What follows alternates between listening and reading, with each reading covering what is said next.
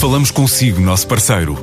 No mundo dos negócios, a transação de imóveis, equipamentos industriais, arte e navios é garantida pela experiência de profissionais, com solidez, rigor e isenção. Encontre-nos em avaliberica.pt. A Vale Ibérica, porque é de leilões que estamos a falar. Nesta edição conhecemos o projeto Living Lab Carbono Zero de Matosinhos que venceu um prémio europeu para a descarbonização.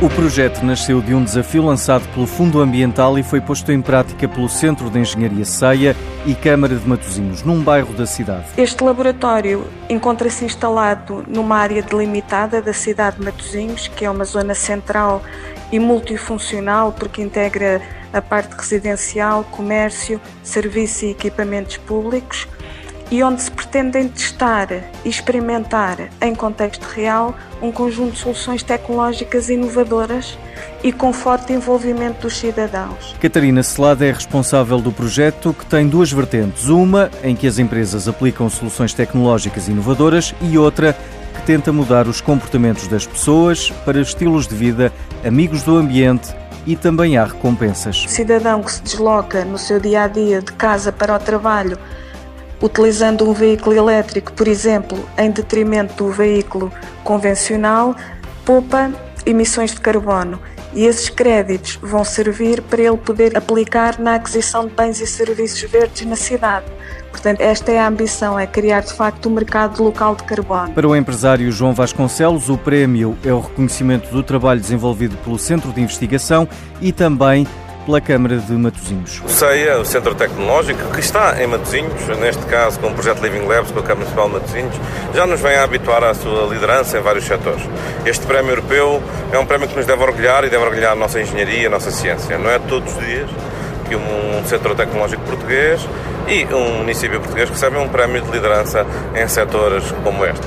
Uh, neste caso, não foi o setor aeronáutico, onde o CEIA tem um largo histórico, ou o setor da mobilidade elétrica, uh, foi no setor das cidades inteligentes.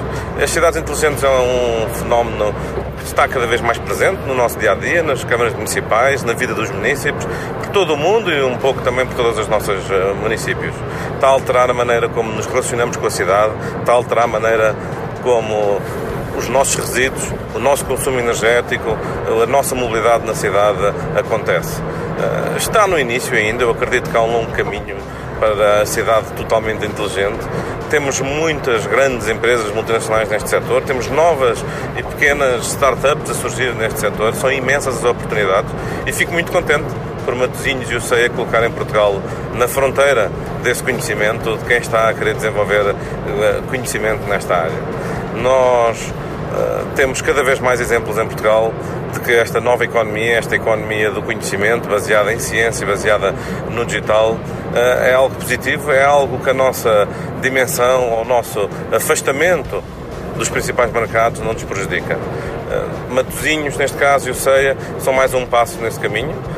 Eu acho que devemos ficar atentos porque certamente teremos muito mais boas notícias a breve trecho eh, de outros municípios portugueses e do trabalho que o CEI tem vindo a fazer nos últimos anos na em relação às cidades inteligentes. E a BTI vai reforçar a aposta no estrangeiro no próximo ano. A plataforma de inovação concluiu a fusão e está também a acabar a mudança para um novo edifício em Lisboa. No próximo ano vai entrar na área do imobiliário e apresentar uma nova estratégia para o investimento em startups.